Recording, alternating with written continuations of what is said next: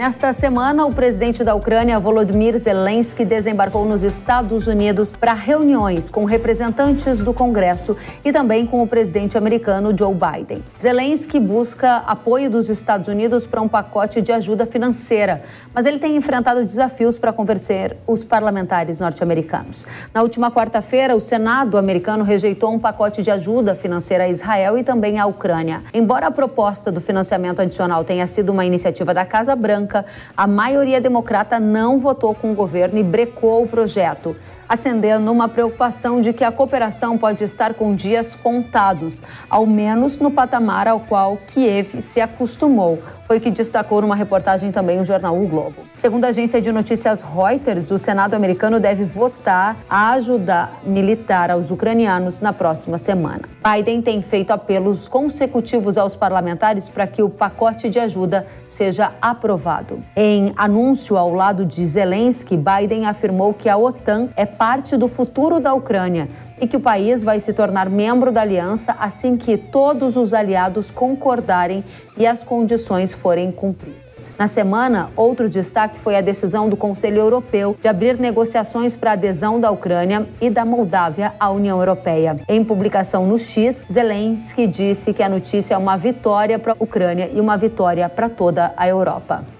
Enquanto isso, o presidente da Rússia, Vladimir Putin, disse nesta semana que haverá paz quando os russos atingirem os objetivos. A fala ocorreu em uma conferência de imprensa de fim de ano. Putin afirmou ainda que a Rússia procurou a desnazificação e desmilitarização da Ucrânia. Os comentários acontecem em um momento em que a guerra se aproxima da marca de dois anos.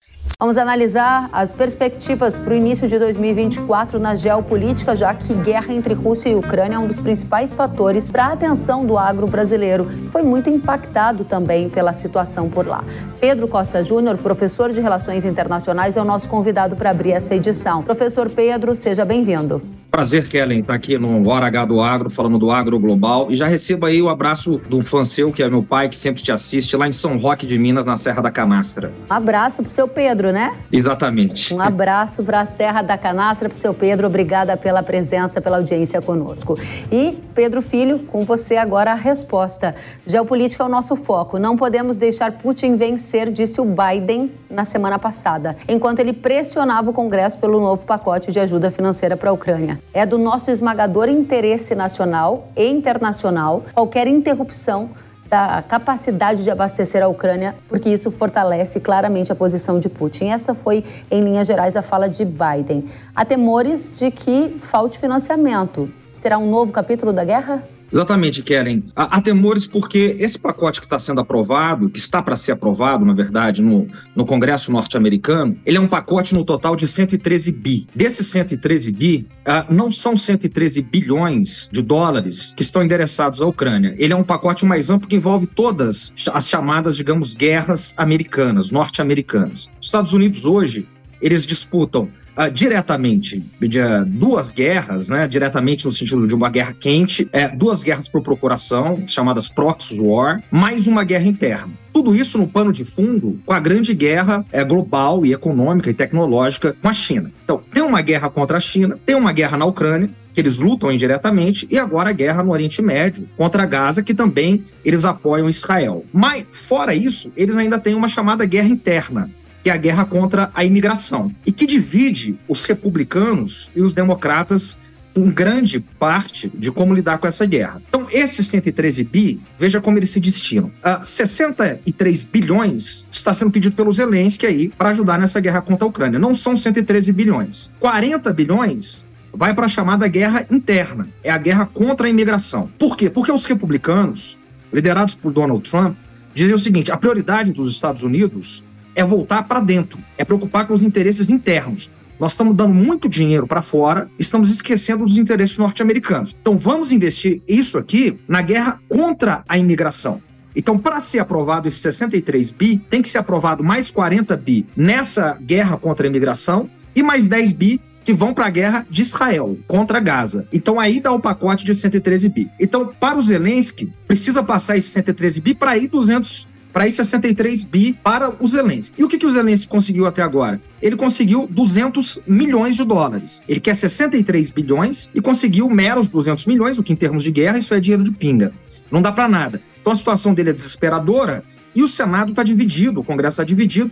Por quê? Porque, eu fecho aqui, os republicanos, eles não querem continuar a guerra. Donald Trump disse que se for eleito, no outro dia ele acaba com a guerra na Ucrânia, porque não tem interesse dos Estados Unidos patrocinarem essa guerra. Sem financiamento dos Estados Unidos, a Ucrânia pode perder a guerra? Sem dúvida nenhuma, né? Os Estados, a, a Ucrânia mesmo não tem recursos para combater essa guerra com, com a Rússia. Não é uma guerra entre Ucrânia e Rússia, é uma guerra da OTAN, uh, de todos os países do, do, do Tratado do Atlântico Norte, contra a Rússia, que se dá na Ucrânia. Então, tem ajuda americana, norte-americana, e tem ajuda da, dos países europeus, da Europa Ocidental, sobretudo. Outro problema: a Europa, a União Europeia aprovou a OTAN e a União Europeia é, aprovaram um pacote também de 50 bi é, para poder financiar é, a, a, Ucrânia agora.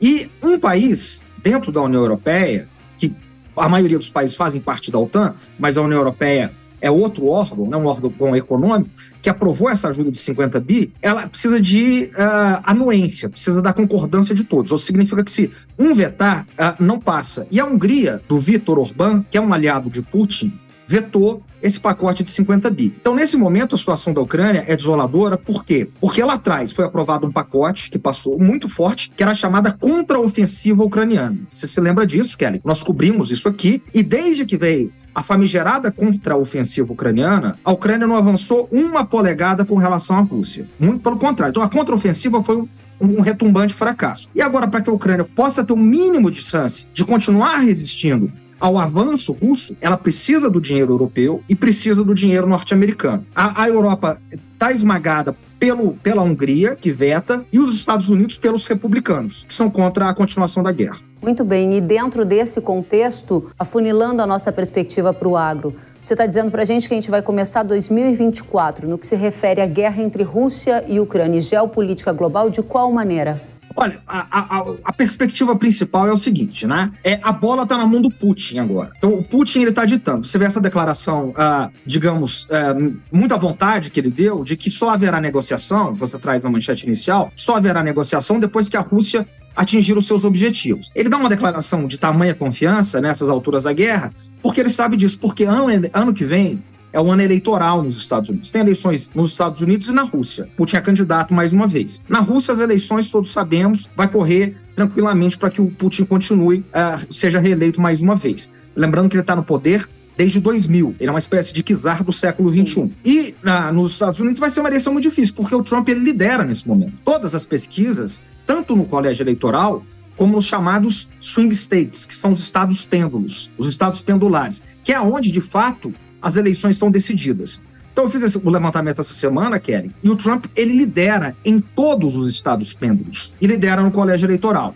A situação do presidente Biden é uma situação muito difícil no rumo da reeleição. Putin sabe disso. E Putin sabe que é um ano eleitoral, sabe que Trump está fortalecido, sabe que os republicanos estão fortalecidos e sabe que Trump e os republicanos são contra a continuação da guerra. Então, digamos que agora é a vez de Putin interessante o que você está trazendo de perspectiva para 2024. Sua fala final foi agora é a vez de Putin, traz um cenário da eleição presidencial dos Estados Unidos como plano de fundo.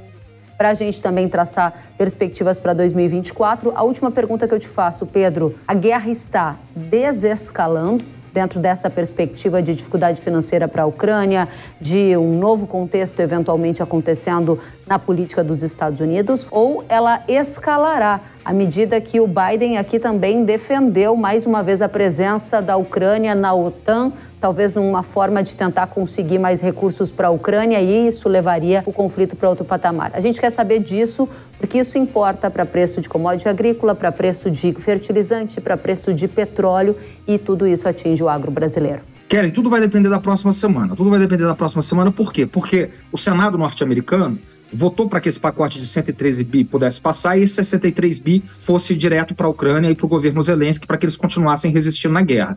O que não significa que se ele for passado, esse pacote, que se ele passar vai ter um novo patamar da guerra um novo escalonamento. Isso significa que a Ucrânia ela vai ter mais recursos para continuar resistindo e a guerra se prolonga. Agora, esse pacote foi rejeitado. O que, que os democratas fizeram? Os democratas é, eles adiaram o chamado período de recesso do Senado nos Estados Unidos por mais uma semana estão pedindo para que esse é, break, que eles chamam lá, esse grande break, uhum. possa ser adiado para que o pacote possa ser votado esse ano. Esse é todo o esforço de Biden e todo o esforço de Anthony Blinken, seu secretário de Estado, e para que semana que vem isso possa acontecer. O líder do Senado, dos republicanos no Senado, já disse que não vai se submeter para que possa ser adiado uh, esse break, que só vai ser votado, portanto, ano que vem. De qualquer maneira, é, as coisas uh, tendem a, a, a, ser decididas só mais para frente, é, então a guerra ela vai continuar. Se esse pacote for aprovado, ele não significa que a guerra se escala, e se ele não for aprovado, é, o que também tem proporções muito difíceis, né?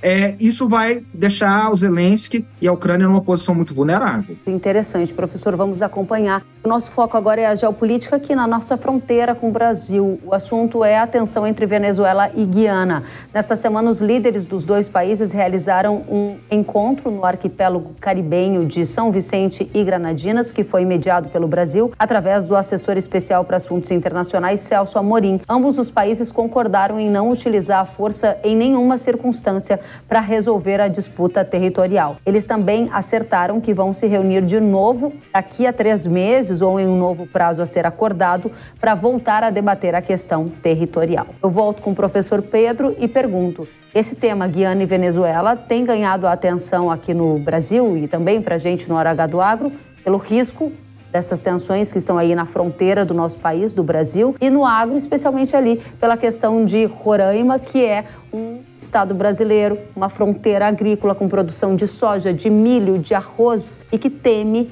pela perda de investimentos com qualquer conflito eventual nessa região. Como a questão entre Guiana e Venezuela vai acabar, na sua opinião?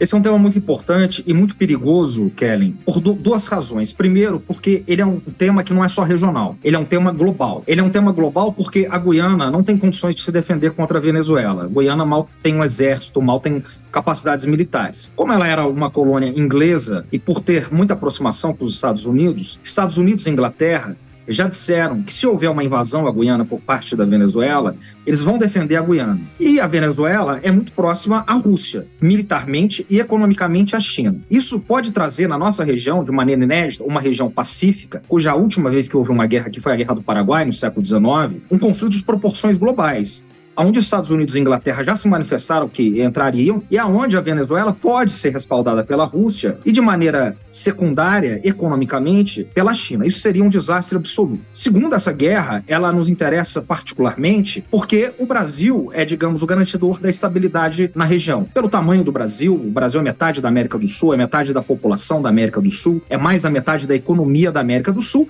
e faz fronteira. Então, é, não tem como sair dessa confusão que o Maduro arrumou sem passar pelo Brasil. Por isso que o Celso Amorim está lá, o assessor especial da presidência para assuntos internacionais, porque isso tem que passar pelo Brasil. E aí é importante dizer o seguinte: para o Maduro invadir é, essa região de Essequibo, que é uma região rica em petróleo e ouro, ele precisa passar por via terrestres pelo Brasil. Isso ele não vai fazer. Ele não vai fazer porque ó, o nosso ministro uh, da, da, das Forças Armadas já declarou isso, Celso Amorim já declarou isso e o Itamaraty já deixou claro isso, o chanceler Mauro Vieira já deixou claro isso. Então qual seria a alternativa do Maduro? Seria a via aérea e via marítima. Via aérea você não, não coloniza um lugar, você precisa ocupar. E via marítima, se ele entrar, ele vai encontrar uma topografia terrível, é um território muito difícil, uma, uma catástrofe para ser ocupado. Ele precisa passar por terra. E para passar por terra, ele precisa passar pelo Brasil. Isso não vai acontecer. Muito bem, a gente torce para que isso realmente não aconteça. Obrigada, professor Pedro Costa Júnior, por atualizar-nos sobre a geopolítica global que impacta demais o agro. Pedro, que é professor de Relações Internacionais, volte sempre, um prazer recebê-lo. Sempre um prazer estar aqui na nossa audiência tão qualificada, Keren. Muito obrigada.